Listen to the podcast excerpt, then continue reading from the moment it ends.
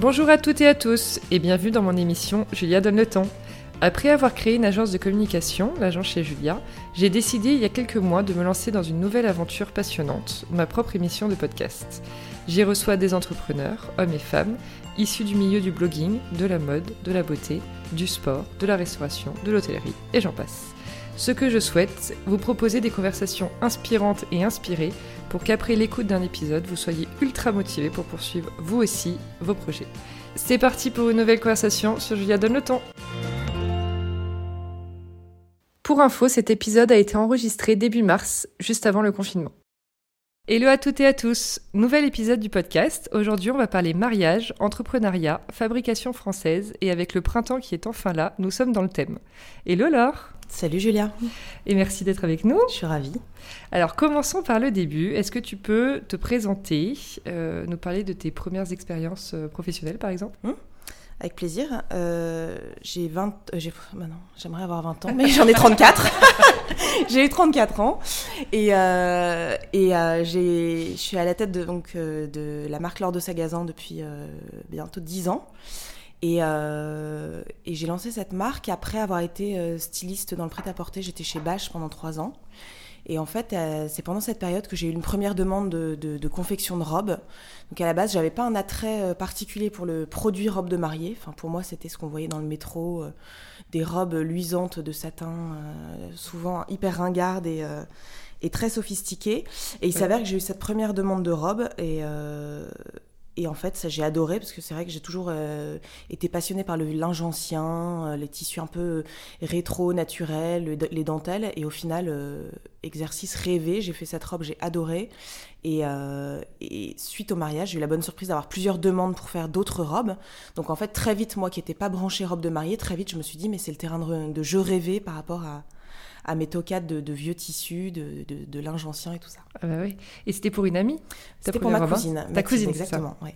Et du coup, c'est toutes les copines Du coup, il y avait pas mal de monde présent au mariage et en fait, euh, il devait vraiment y avoir une pénurie sur le marché de la robe parce que Ouais.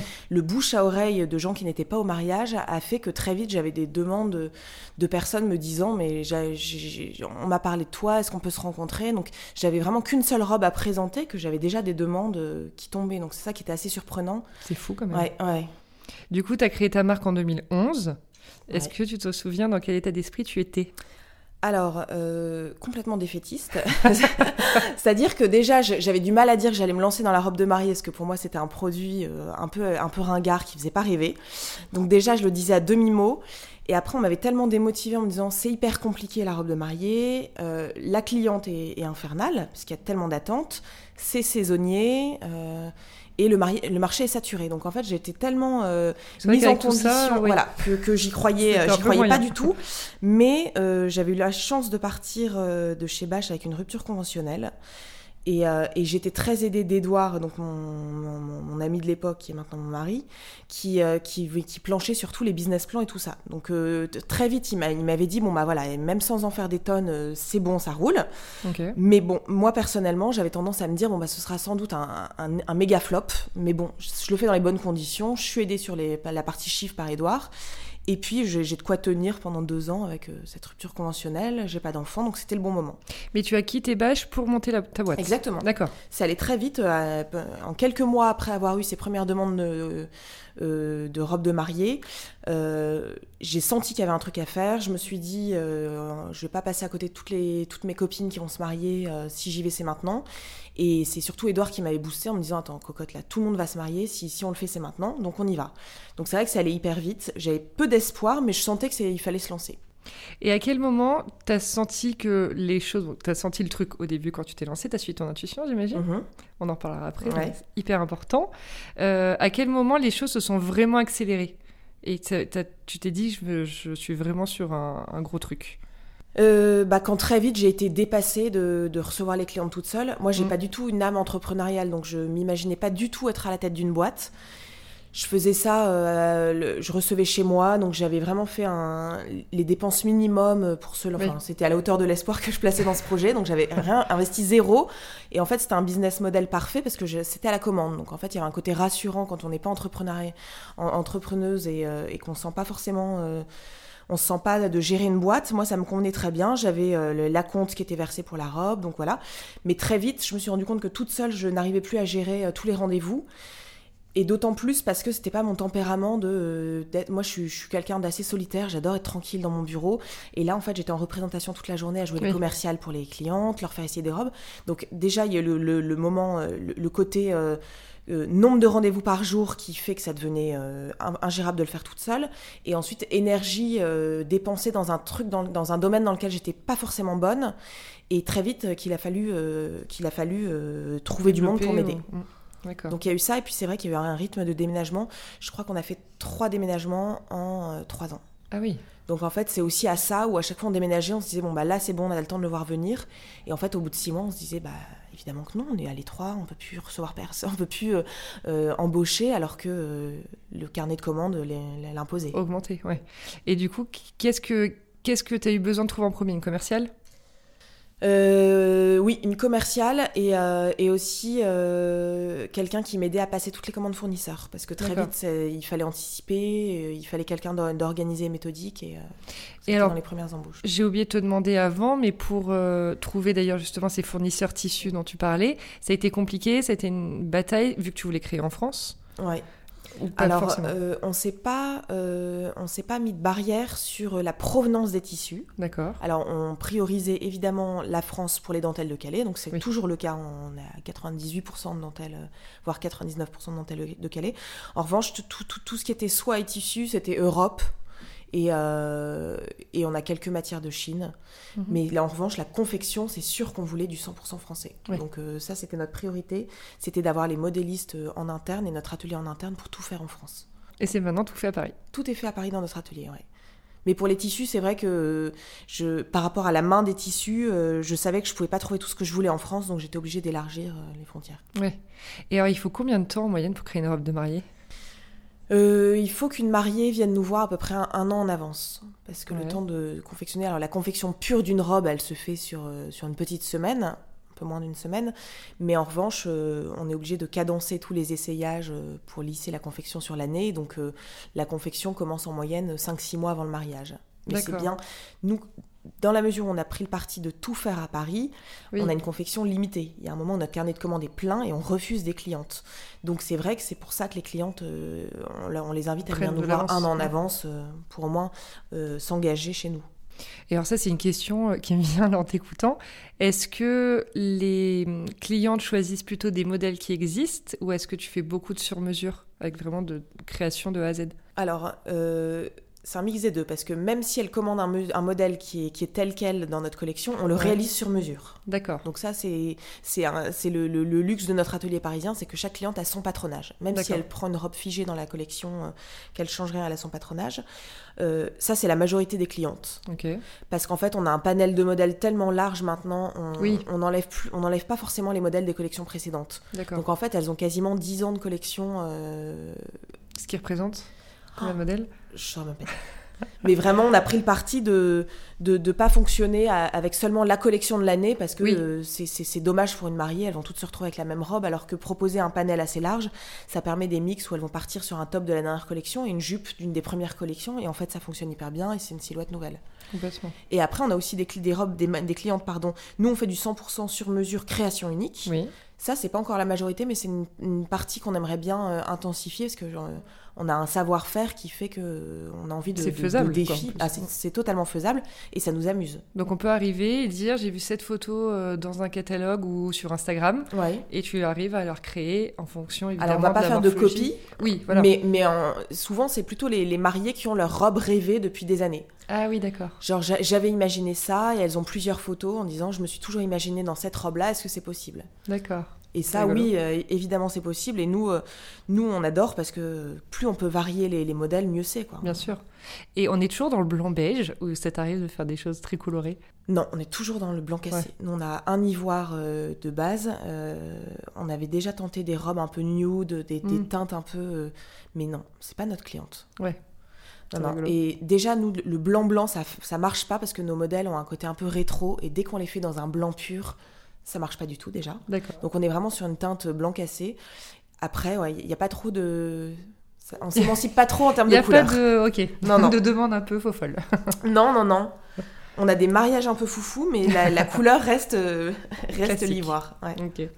Alors, les robes de mariée lors de Sagazan, je, je reprends ce que j'ai lu, mm. sont désinvoltes, euh, sobres, poétiques et réalisées donc sur mesure, tu l'as dit. Je me souviens que j'ai aussi rapidement entendu ton nom comme référence dans mon milieu à moi personnel de mes copines, mes amis, etc. Euh, tu es une des pionnières en fait à avoir créé un peu ces modèles modernes, si je mm. puis dire, de la robe de mariée par rapport à toute cette collection, enfin c'est pas ces collections, mais ces modèles un peu traditionnels, mm. comme tu disais, d'avant. Euh, c'est en plus complètement en alignement avec ce qu'on a envie aujourd'hui, des choses un peu plus branchées, euh, plus hippie chic. Hippie chic, ouais bah, disons que euh, j'ai pas eu le sentiment d'apporter quelque chose de nouveau, mais, euh, mais j'ai eu l'impression de coller un peu plus aux envies de, des, filles d'aujourd'hui. Oui. Je me suis juste dit, c'est dingue que quand j'en parle avec euh, mes amis, il n'y en ait pas une qui me dise quelle angoisse le jour où on doit trouver une robe de mariée, tout est horrible. Oui, c'est ça. Je, ne suis pas partie du principe que j'allais révolutionner le marché. Je me suis juste dit, c'est dingue que sur le marché, il y ait que des choses hyper sophistiquées hyper femme fatale. Tous les catalogues de robes de mariée, c'était des espèces d'Adriana Carambeu euh, d'un mètre 80 sculptural dans un décor euh, mmh.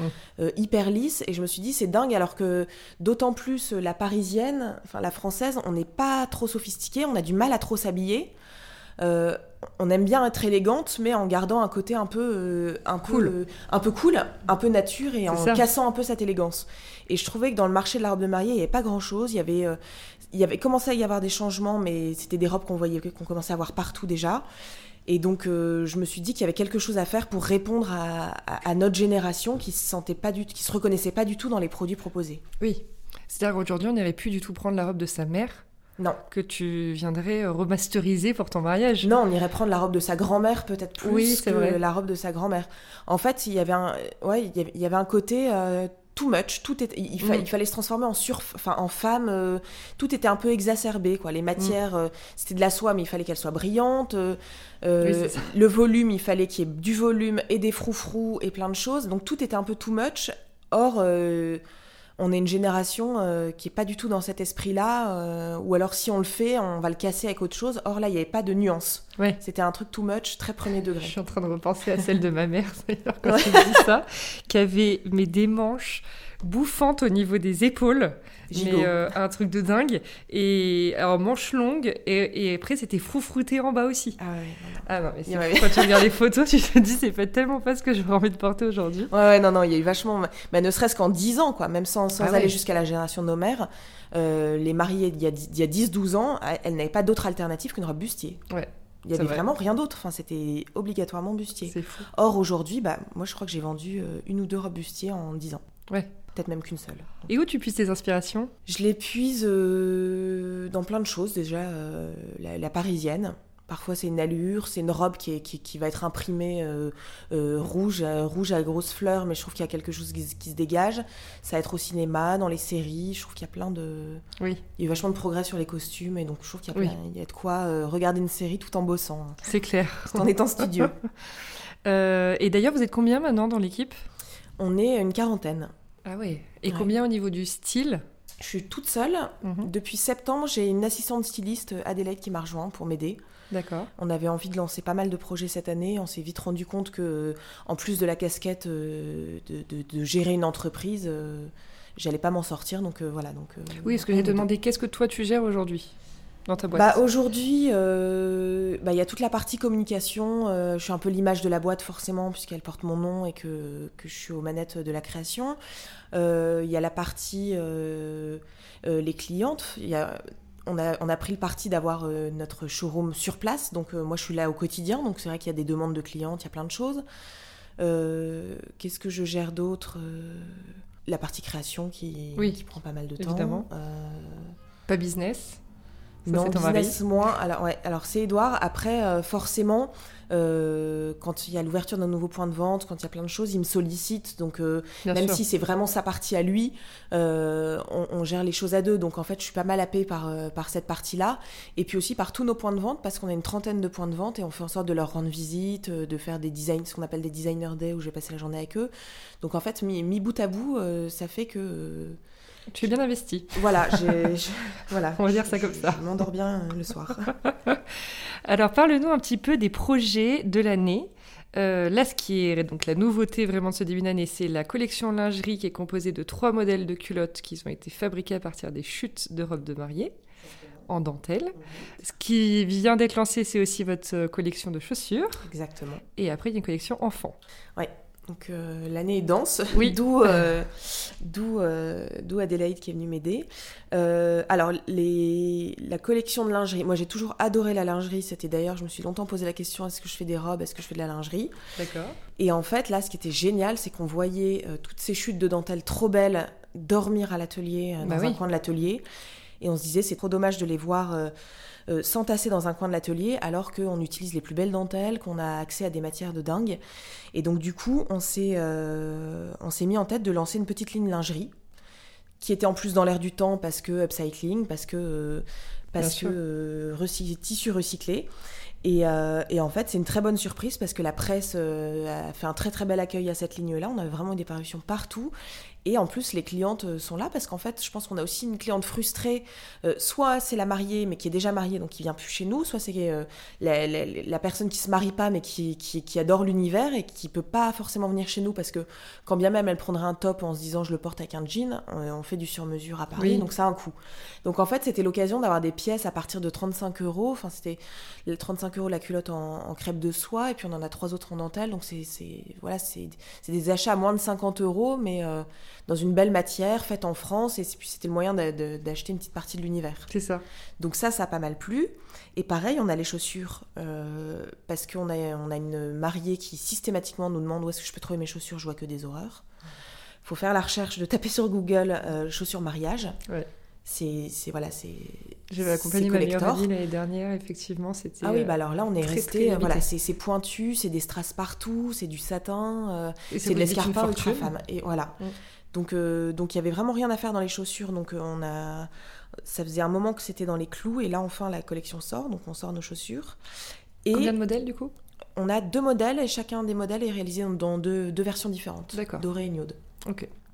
Et ça, on a lancé deux modèles, on les adore. Pour le coup, ils sont vraiment hyper faciles et euh, que ce soit avec robe de mariée ou portée après qu'un jean, enfin, c'est vraiment. Oui, c'est ça, parce qu'en plus, c'est souvent une paire que tu achètes pour le jour J.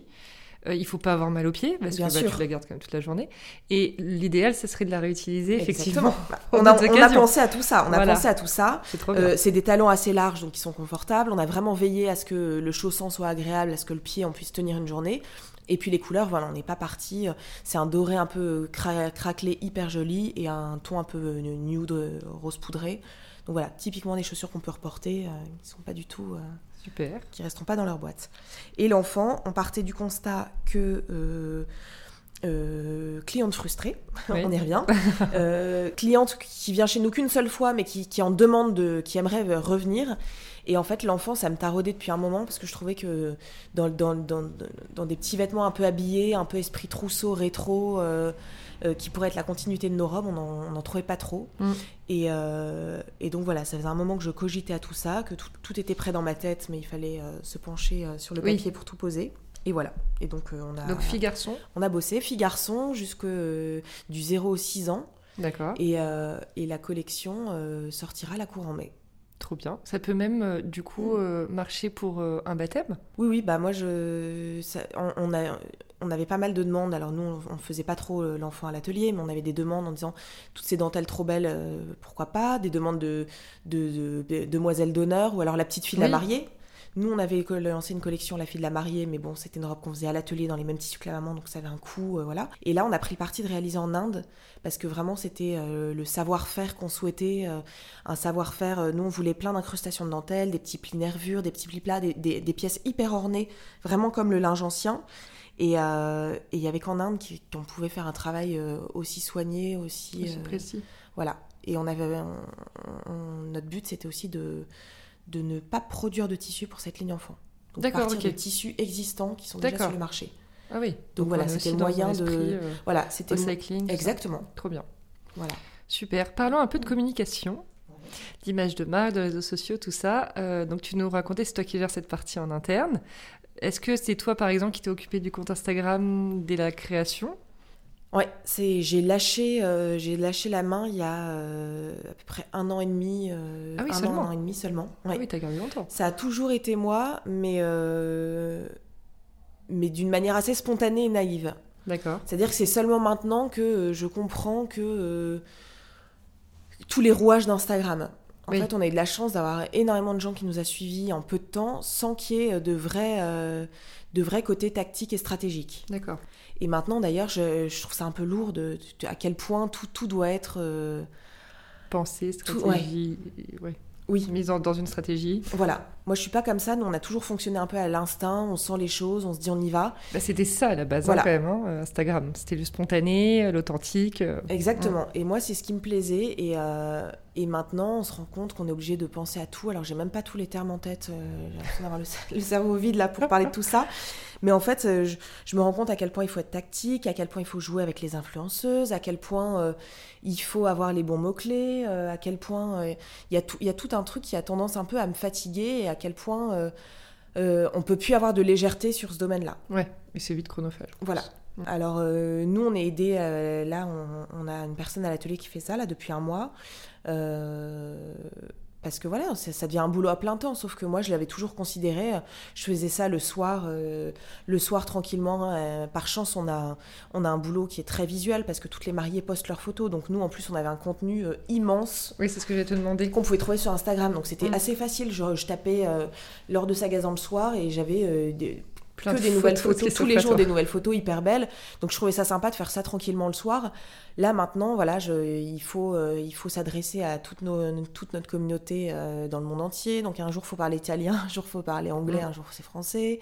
Euh, il faut, enfin, faut, faut penser à tout et c'est vrai que Et c'est devenu aussi, je trouve, un, un des outils sur lesquels tu gères le SAV, ouais, Instagram. Ouais. Bon, après, vous, peut-être moins en, termes de- en termes de j'ai perçu mon colis. euh, non mais on l'a quand même parce qu'on a une, une Mais vie voilà. boutique, donc euh, bien sûr. voilà. Et puis, euh, et puis c'est vrai que bah, je, je suis pas vieille, mais je suis dépassée parce que moi jamais j'ai contacté une boîte via Instagram ou autre. Ouais. Et maintenant, euh, les filles prennent rendez-vous sur Instagram. Si on leur répond pas dans, les, dans, les, dans les 24 heures, elles relancent. Mm. Voilà, Ouais. moi je, c'est sûr que moi je vais, j'ai, j'ai- j'ai tendance, euh, j'ai- à- pour prendre rendez-vous, à aller à la source sur le site internet et prendre la- l'adresse. Et donc maintenant, c'est vrai que faut être au taquet sur les mails Facebook, sur les mails Instagram, sur plein de choses. Enfin, c'est, c'est le souci de toutes les boîtes, mais c'est vrai que je trouve qu'il faut vraiment. euh, c'est une partie qu'on peut plus négliger. Or, moi, j'aimais quand même bien ce côté spontané et on le faisait visiblement pas trop mal parce que euh, on avait Oui, une belle, une belle communauté. euh, ouais, ouais. Ouais. Mais aujourd'hui, tu es obligé de la déléguer. Voilà. Et, la, et pour les, la partie influence, tu as collaboré donc du coup avec des influenceuses. Ouais. T'as fait, comment tu as, pensé ces, ces collaborations d'ailleurs? Euh, alors, on, a, on s'est mis en quête euh, notamment de se faire un peu plus connaître sur le marché au, euh, US parce qu'on a ouvert une boutique à New York il y a trois ans. Mhm. On a ouvert notre showroom et, et c'est vrai que là-bas, il y a un marché mariage qui est immense et il fallait absolument qu'on se fasse un peu plus connaître parce que parce qu'il y a tellement d'acteurs sur le marché. Et donc, on a eu la chance de faire la, la robe de mariée d'une influenceuse euh, qui, euh, qui était euh, vraiment charmante, qui avait un projet génial sur sa robe. Elle, elle voulait un- quelque chose d'un peu audacieux qui sorte de l'ordinaire et, et elle était acquise à, à notre style, à notre image. Donc ça, c'était assez agréable. Moi, je suis toujours sceptique sur ce genre de truc. Je me dis à quel moment on tombe sur quelqu'un qui ne correspond pas du tout. euh, à qui parce qu'en plus on leur offre la robe souvent euh, enfin bon, bref c'est un concept je suis pas la première euh, fan de ce concept euh, ou à tout à comprendre tous les rouages mais je, je fais des efforts. Et en fait non non la on a eu de la chance ça a été une super expérience elle a été charmante. Et hier encore elle était à Paris pour la Fashion Week. Elle nous a fait la surprise de passer à Paris et de nous amener des fleurs Sympa. et plein de cadeaux. Donc euh, donc ça s'est vraiment bien passé. Et euh, et c'est vrai que nous, pour le coup, on a plus de mal à.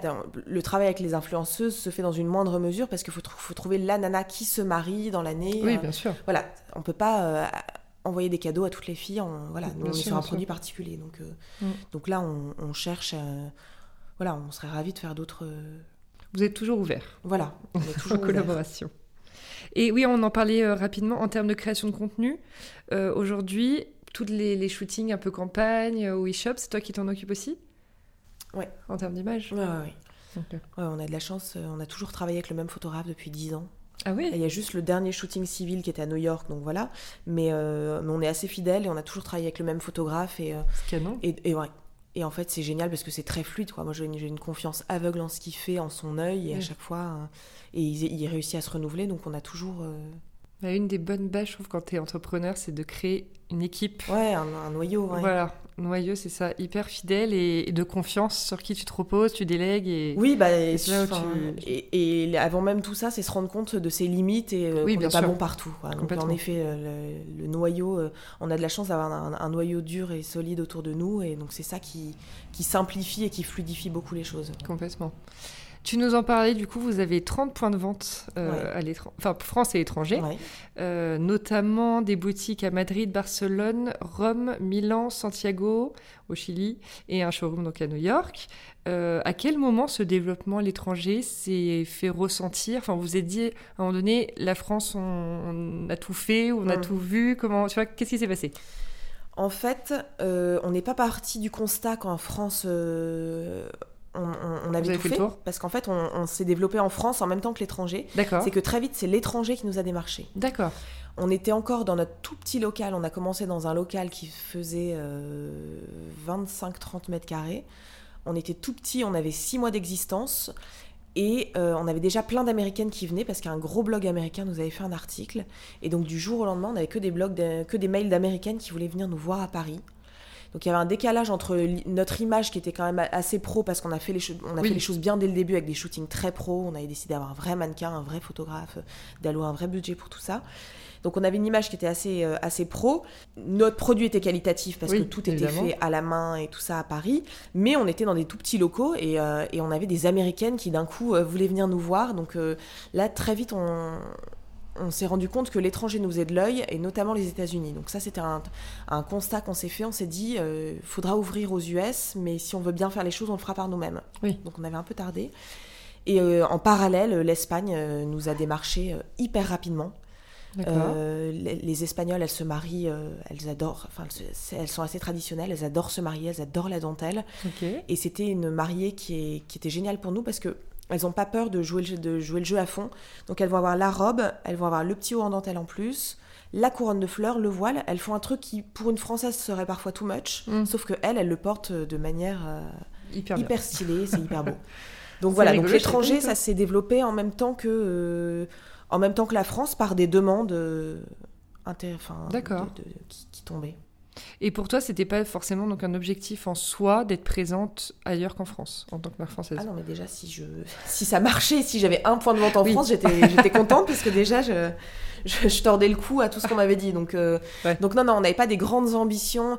On n'a jamais eu des grandes... euh, On n'a jamais vu grand. Enfin, je pense qu'il y a 8 ans, jamais on a évoqué l'idée d'avoir euh, des trucs ailleurs qu'en France ou autre.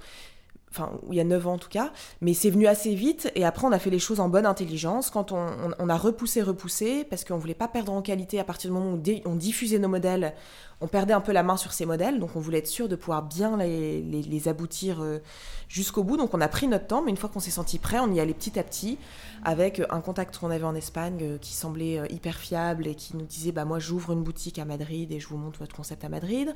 Ensuite une de ses clientes qui était italienne, qui était venue à Madrid, a dit mais c'est dingue, moi en Italie j'ai rien trouvé, vous avez pas pu me recevoir à Paris parce que votre carnet de commandes était plein. Je suis allée à Madrid, j'ai trouvé ça génial, on n'a rien en Italie, j'ouvre euh, Ah oui. Rome. Et donc tout s'est fait comme ça par euh, par des rencontres en fait. Donc euh, on Oui. n'a jamais pointé sur la carte en disant on veut être là, là et là. C'est les gens qui, c'est des personnes qui sont venues à nous, qu'on a rencontrées, qu'on a trouvé fiables, qu'on a trouvé dans l'esprit et on s'est dit voilà. On y Et va. donc en fait tout s'est fait de manière comme ça assez assez simple finalement quoi. C'était pas Génial. ouais. Les projets de, de la marque pour 2020, en plus de ce qu'on a déjà dit, le Non. trunk show notamment. Voilà, l'enfant c'est déjà un gros projet parce Oui, qu'on on a pas mal d'espoir dans cette petite ligne. euh, voilà, et puis la suite logique, c'est que normalement les filles se marient, après elles ont des enfants, donc c'est vrai que c'était, c'était chouette de pouvoir les accompagner après dans, ce, dans cette partie-là. Et Trunk Show, euh, là j'en ai pas en tête précisément, mais c'est vrai qu'on on continue d'en faire pas mal aux États-Unis. Et ça consiste en quoi? Raconte-nous un peu.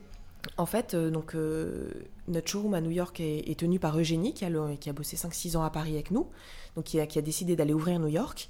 Et en fait, on prend la température dans d'autres villes où on sent qu'il y, y, a une émulation pour, notre, pour nos robes. Et donc, elle embarque toute la collection et elle part euh, et elle reçoit les clientes. Soit elle loue des, des maisons, soit des hôtels, soit des chambres d'hôtel. Et en fait, ça permet de faire des rendez-vous sur place donc on communique essentiellement via Instagram. Euh, et, en fait, on a de la chance parce qu'il y a toujours la demande. Très vite, ça se, ça se remplit. Souvent, on est obligé de rajouter des jours. Et voilà, au final, on est 3-4 jours à un endroit et, euh, et on reçoit nos mariés. Donc, euh, elles essaient les robes, elles passent leurs commandes et soit elles viennent à New York la récupérer, soit on l'expédie, soit on refait un trunk show après dans la même ville. Je pense à Los Angeles où on en a fait plusieurs. Et dans le trunk show, lors duquel on leur remet leurs robes, on fait les essayages. Et j'imagine en plus que les Américaines doivent être fans de cette mode un peu française, jeune création, tout bah, ça. Elles adorent. C'est des robes très sophistiquées chez elles. Sauf que en fait, euh, je, parle, je pense à la New-Yorkaise quand on se balade, elle a un côté tellement nature, tellement, euh, oui. tellement simple, on l'imagine pas euh, sophistiquée à ce point. C'est vrai. Enfin, on l'imagine pas dans une robe aussi, aussi habillée. Donc oui, elles adorent et elles, on, on, sent encore quand on est à New York que la couture française a, a une vraie valeur ajoutée. Elles adorent l'idée que ce soit fait dans un atelier, en plein cœur de Paris, euh, de manière artisanale. Ça leur parle vraiment. Elles ont l'impression d'acheter un petit bout de Paris ouais, avec leur robe. Ouais, vraiment. Et est-ce que tu as des petites anecdotes à nous raconter sur des clientes que tu as pu avoir? Ah, J'en ai mille. Il y a un bouquin à faire. Petite curiosité. Euh, il y a tout. Il y a, euh, on a eu la mariée qui, qui annule son rendez-vous une ou deux heures avant parce qu'elle est prise en réunion, elle a une réunion, euh, un, impondérable. Je croyais que tu me dire qui annule son mariage. Non, non, non, non. Euh, non c'est l'histoire drôle, c'est très drôle. Qui annule son rendez-vous et, euh, et, la mère nous rappelle derrière en disant Ma fille a annulé, mais je viens. On lui dit Non, non, mais rassurez-vous, on a du temps, votre fille n'est pas pressée. Elle dit Non, non, je viens, ma fille et moi on est faites pareil, je vais essayer les robes pour mais elle. Mais non Donc ça, on l'a eu. On a eu ça, on a eu des hommes qui prennent rendez-vous chez nous. Ah Pour leur mariage, qui veulent se marier en grande robe. Ah, c'est rigolo. Voilà, on a eu, on a eu ça. On a eu euh, des mariages surprises où, euh, personne n'est au courant qu'elle se marie, donc on est les seuls dans la confidence. Ouais, c'est vachement la mode euh, en ce moment. Ouais, le prétexte de la fiesta des 40 ans, qui en fait est un mariage caché, et puis, et puis c'est fait avec. c'est assez sympa parce que souvent c'est des personnes qui ont déjà des enfants, donc là mm. je pense à, à, notre mariée qui avait 2-3 ans, enfin qui avait même 3 enfants pas du tout prévu de se marier, puis finalement une demande tardive, et puis c'est la fiesta des 40 ans qui est en fait euh, un mariage surprise. C'est trop sympa ça, je trouve. Ouais.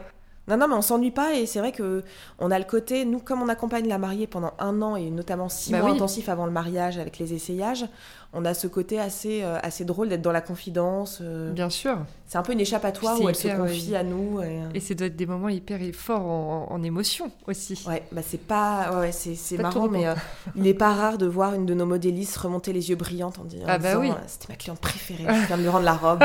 et on sent qu'elles sont, voilà, qu'elles ont tissé un vrai lien parce qu'en plus on est une équipe jeune, donc souvent on a l'âge de nos mariés, donc oui, on a les mêmes préoccupations. Quels seraient, euh, selon toi, les avantages et les inconvénients euh, d'être entrepreneur aujourd'hui? Alors, euh, moi j'ai deux enfants en bas âge, et donc du coup, c'est vrai que je, trouve que je trouve que l'avantage, c'est de pouvoir réussir à aménager éventuellement des horaires pour s'en occuper. Mais il y a l'inconvénient de, de, devoir rebosser, euh, soit rebosser le soir, soit c'est au, prix de, de, de, vacances où on, est obligé de checker ses mails. Euh. Moi, c'est vrai que j'ai. Styliste, c'est pas un métier euh, de. Enfin, c'est un métier où à la base. Je l'ai jamais vu comme un métier de grosse carriériste où je suis sur mes mails toute la journée, ou en vacances je dois checker mes mails en taquicardant, qui n'est pas une mauvaise nouvelle ou autre. Sauf que en montant sa boîte, en étant responsable de sa boîte, je me, découvre comme ça alors que j'ai jamais eu euh, une vision de ma carrière comme euh, quelque chose de fondamental et, euh, et où j'allais tout dégommer. J'étais plutôt, c'était un métier passion et je, je, je, le prenais avec plus de recul. Là, je suis obligée de, forcément, si je veux que la boîte tienne la route, il faut qu'on soit ultra investi, tout le temps présent. Donc non, je trouve que les, les gens ont tendance à imaginer qu'avoir sa boîte, c'est beaucoup d'avantages. Je trouve que c'est beaucoup d'inconvénients. Ouais. Tu en aurais d'autres à nous citer? Euh, bah, Moi, je trouve que. Ouais, je trouve que. Enfin, rien que le, fait d'avoir des vacances où on peut pas couper, moi j'ai toujours coupé avant. Je, trouve que rien que le fait de pas pouvoir couper euh, totalement, c'est compliqué. Et après, voilà, c'est gérer l'humain. Je trouve ça très difficile. D'ailleurs, est-ce que quand tu as commencé à embaucher, ça t'a créé un stress supplémentaire? Est-ce que tu t'es dit, voilà, faut vraiment pas que je me foire? Surtout sans âme entrepreneuriale, comme tu disais au début. Euh, alors, j'ai pas le souvenir que dès les. Enfin, j'ai dû stresser. Me connaissant, je suis plus même de nature euh, anxieuse. Donc, j'ai dû stresser pour les premières embauches. Je l'ai oublié. En revanche, là, là où j'ai eu un vrai coup de stress, c'est euh, en, retour de congé mat. Hmm. Parce que en plus, j'ai pas coupé longtemps, mais suffisamment pour, euh, pour lâcher un peu prise. Et euh, ça, j'avais le, luxe de pouvoir quand même lâcher prise pendant mon congé mat, parce que comme je bosse avec mon mari, je savais qu'il oui, doit gérer, gérer le, la maison et qu'il n'y avait pas de problème. Donc en fait, j'ai pu lâcher prise. C'est en revanche, c'est en rentrant de congé mat, quand je voyais toutes ces têtes, je me disais, oh, mais comment ça, enfin, on est devenu aussi gros. Enfin, comment ça se fait qu'on soit aussi nombreuses En fait, tant qu'on tant qu'on est un bon petit soldat euh, toujours présent, on, ne prend pas trop de recul. Mais là, le fait de, décrocher pendant trois mois, j'avoue, ça m'a un peu éclaté au visage. Je me suis dit, oh, on est aussi nombreux, on a autant de salaires à verser tous les mois il faut que mes collections soient vraiment réussies pour, euh, pour euh, de tenir la baraque, pour que tout roule. Donc c'est plutôt, euh, c'est plutôt le fait d'avoir lâché. En plus, j'ai lâché, j'ai eu deux enfants rapprochés, donc j'ai lâché deux fois de suite assez, de manière assez rapprochée. Et c'est vraiment à, chaque retour de congé mat, j'ai eu ce sentiment de me dire. Oh, mais pourquoi on n'est pas resté plus petit? Pourquoi on Voilà, alors c'est des bons problèmes, mais c'est aussi d'autres problèmes quand on grossit. Et là, c'est vrai que voilà, la, collection, j'ai moins de légèreté qu'avant, où avant je dessinais vraiment ce dont j'avais envie, tout ça. Là, j'ai vraiment le côté commercial euh, qui me taraude plus, où je me dis, bon, bah, est-ce que c'est commercial? Est-ce que je ferais pas plutôt des manches comme ça? Je suis sûre que c'est plus facile. Je trouve que je, je, perds en spontanéité parce que dans ma tête, je me dis, bon, bah, faut qu'on puisse. Euh, voilà, faut pas, faut pas que je me loupe. tout repose sur moi. Alors, en réalité, tout repose pas sur moi parce que il y, a une gestion derrière qui est bien faite et tout repose pas sur la collection. Mais c'est vrai que j'ai perdu en, spontanéité et à chaque fois, je me dis, bon, bah, là, faut, faut, faut pas que je me loupe parce qu'on est nombreuses, euh, on a un gros local, on a 600 mètres carrés, on a 40 salariés, euh, c'est devenu un gros bazar. Et ça, en fait, tout s'est fait tellement doucement à base de une embauche, deux embauches, trois enfin, quelques embauches en plus que je l'ai pas vu venir et c'est vraiment en retour de congé mat que j'ai pris conscience qu'on était devenu euh, alors on n'est pas une multinationale hein, mais on à, mon stade bah, une quarantaine. Oui donc euh, à mon stade oh, euh, pour quelqu'un qui, qui avait aucun qui croyait pas une seconde dans son projet et qui pensait être toute seule oui là c'est devenu un c'est ça. un bon oui, est-ce que tu as déjà, à cause de cette pression commerciale dont tu parles, la, truc de la page blanche? Le, le, stress de la page blanche? Ouais. J'ai des petites phases où je l'ai, mais euh, en, général, c'est en, début de collection. Euh. Et tu passes dessus et ça Ouais, je me dis, bon, bah, qu'est-ce que j'ai envie de faire de nouveau euh, Parce que c'est vrai que moi, j'ai quand même l'impératif du blanc, plutôt du long, plutôt de dentelle soie, donc voilà. Et en fait, non, la bonne surprise, c'est qu'à chaque fois, j'ai plein d'idées, il y a plein de trucs à faire. Là, on a fait une salopette dans la dernière collection. On s'est dit, bon, bah ce sera surtout image, ça va plaire euh, à la presse, et au final, non. On a ah plein j'ai ouais, la bah fille de mon beau-père qui s'est mariée en salopette, c'est trop beau, moi j'adore. joli. Ouais. J'adore, et puis en fait, euh, il y a plein de choses à faire pour des vêtements un peu du quotidien qui sont pas du tout cérémonie. Mm. Euh, les twister avec une très belle matière. La notre salopette, on l'a fait en organza brodé. le dos, c'est un grand nœud, enfin un, jeu de bretelles nouées hyper beau. Ça tombe presque jusque par terre, ça forme un petit, une petite traîne presque non, il y a plein de choses à faire. Donc, euh, par chance, j'ai pas le. J'ai des micros, euh, des micro stress page blanche, mais oui. ça dure pas longtemps. Et vous avez fait une levée de fonds en fait? Non, jamais. Tout a grandi naturellement. Ouais, on a toujours euh, géré ça en bon père de famille. on était trois associés, on est deux maintenant, et, et on a toujours fait les choses en autonomie. Ouais. et par chance, avec une croissance maîtrisée, donc on s'autofinançait. On n'a jamais eu de coup dur, on n'a jamais eu de stress. euh, donc là, on a, on a de la chance. Ah oui. Après, il n'est pas dit qu'avec tous ces projets qu'on engage, euh, on se Vous pose pas la besoin à un question. moment donné, ouais, bien On se pose pas la question à un moment. Mais c'est vrai que pour l'instant, euh, notre liberté euh, Mm. n'avait pas de prix ouais, Ouais. jusqu'à présent. Et dernière question avant de passer sur la fin de, de mes questions un peu confession. Euh, Est-ce qu'il y a des tendances beaucoup dans le mariage, comme il peut y avoir dans le, le prêt-à-porter? Oui, alors euh, nous, on a pris le parti quand même de s'en émanciper parce que euh, moi, je trouvais que c'était vraiment un domaine où on pouvait, euh, on pouvait sentir les choses, avoir, faire, faire ce dont on avait envie. Enfin, j'étais boostée par, le succès depuis le début, donc c'est vrai que j'avais tendance à pas trop faire attention, pas trop faire attention à ce qui se faisait. En revanche, c'est vrai qu'il y a des choses qui se ressentent. Là, en ce moment, on a un petit peu moins envie de dentelle. Il y a de plus en plus de robes, mais c'est c'est- c'est- c'est cyclique comme la mode. Je, je, je m'attelle pas à, à- à me faire un point sur les tendances, Oui. mais naturellement, il y a eu beaucoup de dentelles, on a beaucoup vu de robes bohèmes, et ben on n'a plus envie de ça, on revient à des robes plus structurées, plus femmes. euh. Mm. Donc voilà, il y a des choses euh, que, que je ressens, donc euh, le, je, je ressens peut-être les tendances, mais je, suis- je suis pas au fait de vraiment ça, ce qui se fait dans la robe de mariée. Oui. Je, je sais même pas s'il y a des vrais cahiers de tendance euh, qui existent qui existent. Non, non, je sais Et pas. par exemple, vous participez au salon du mariage? Non, on a la chance de, remplir notre carnet de faire. commandes Ouais, tout seul. c'est ça. Donc, euh, on fait pas. Tu nous le disais euh, tout à l'heure, tu es de nature un peu angoissée. Mhm. Comment tu arrives à gérer ton stress en tant qu'entrepreneur et maman? Ouais. Ah. Pff, Je... As-tu une recette magique à nous partager? Non, qu'est-ce que j'ai comme. euh, Non, j'ai senti que le nerf de la guerre, c'était le sommeil, depuis Oui. que j'ai des enfants. Donc, euh, Ils ont quel âge les, les ils ont euh, 18 mois et 3 ans. Ah oui, effectivement. Ouais. C'est très petit. C'est très petit, donc euh, du coup, non, non, j'ai appris à. Enfin, j'ai compris que le nerf de la guerre, c'était le sommeil. Donc, euh, que si je voulais être bonne euh, au travail et à la maison, il fallait que je dorme. Donc, ça, c'était nouveau parce que j'étais plutôt couche-tard, donc ça, ça a changé. Et après, euh, non, je pense que c'est ce que tu disais tout à l'heure, c'est le noyau, euh, le noyau dur et solide autour. Mm. Euh, je pense que pour être rassuré, il faut se connaître et il faut savoir ses, ses limites. Moi, je, je ne maîtrise pas du tout les chiffres. Je sais jamais si on a vendu, je grossis le trait, mais 30, 300 ou 3000 robes dans l'année. Voilà, moi, je suis je, maîtrise pas du tout. Donc, euh, le, seul moyen d'être en confiance, c'est d'avoir des gens, euh, des piliers autour de soi. Donc, euh, le- les piliers, ça va être Edouard euh, qui va gérer le développement et les chiffres. Les piliers, ça va être des bonnes modélistes qui vont rassurer la cliente et qui vont être bien. Ça va être des bonnes conseillères style à l'atelier qui vont bien recevoir nos clientes et bien les, en- entourer dans leurs doutes. Enfin, donc voilà, donc, je pense que le, le stress est mieux maîtrisé quand euh, Quand tu as une, une bonne équipe. une bonne.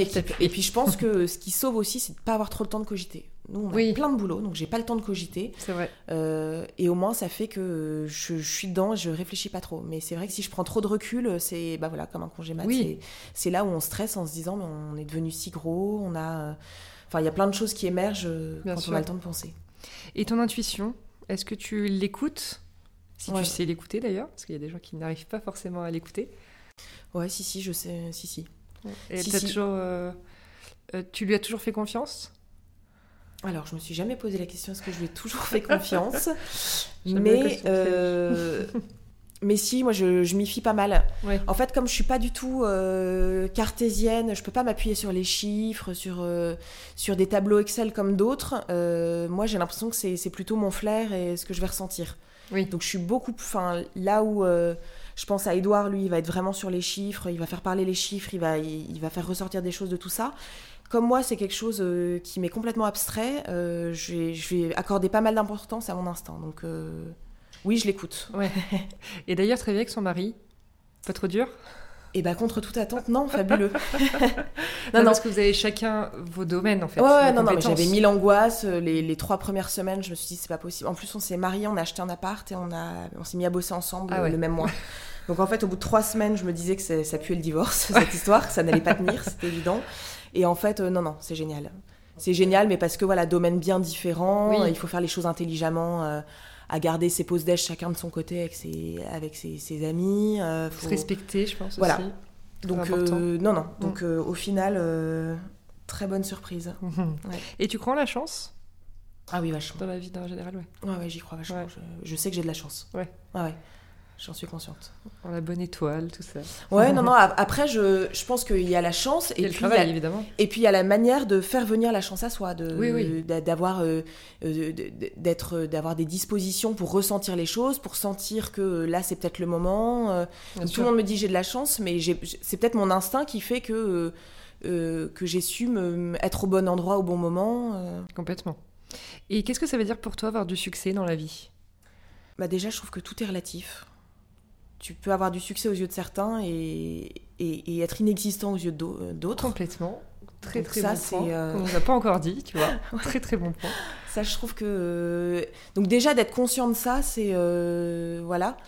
Et je trouve que le succès. euh, bah, le succès, il n'est pas grand-chose si, si t'as pas un peu d'humilité, un peu de recul sur les choses. Et, euh, et moi, je- ça peut sembler être un succès pour, euh, pour certains. Pour d'autres, c'est c'est une- une- un grain de sable euh, dans, dans, dans, dans, le, le désert. voilà, dans le désert. Et, euh, et je trouve que le- la, la base de tout, c'est de c'est de, de, savoir euh, ses, ses- ses limites, euh, que son succès, voilà, il est, il est, il est, il est, il est- enfin, il, il est là parce qu'on a une bonne équipe, parce qu'on est plusieurs, et enfin une forme d'humilité. Bien sûr. Et l'échec, pour toi Est-ce que tu en as déjà vécu? Est-ce que c'est quelque chose que tu arrives à surmonter facilement? Oui, bah je, est-ce que j'ai des grosses, euh, si, c'est sûr que j'ai eu des échecs. Là, j'en, j'en ai pas un précis en tête, mais c'est sûr que j'en ai eu.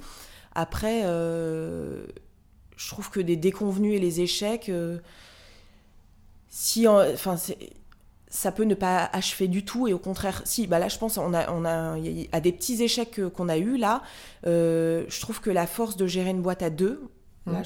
je, fais le pont, hein, le, le pont. euh, parce que je suis, on est quand même deux à gérer la boîte.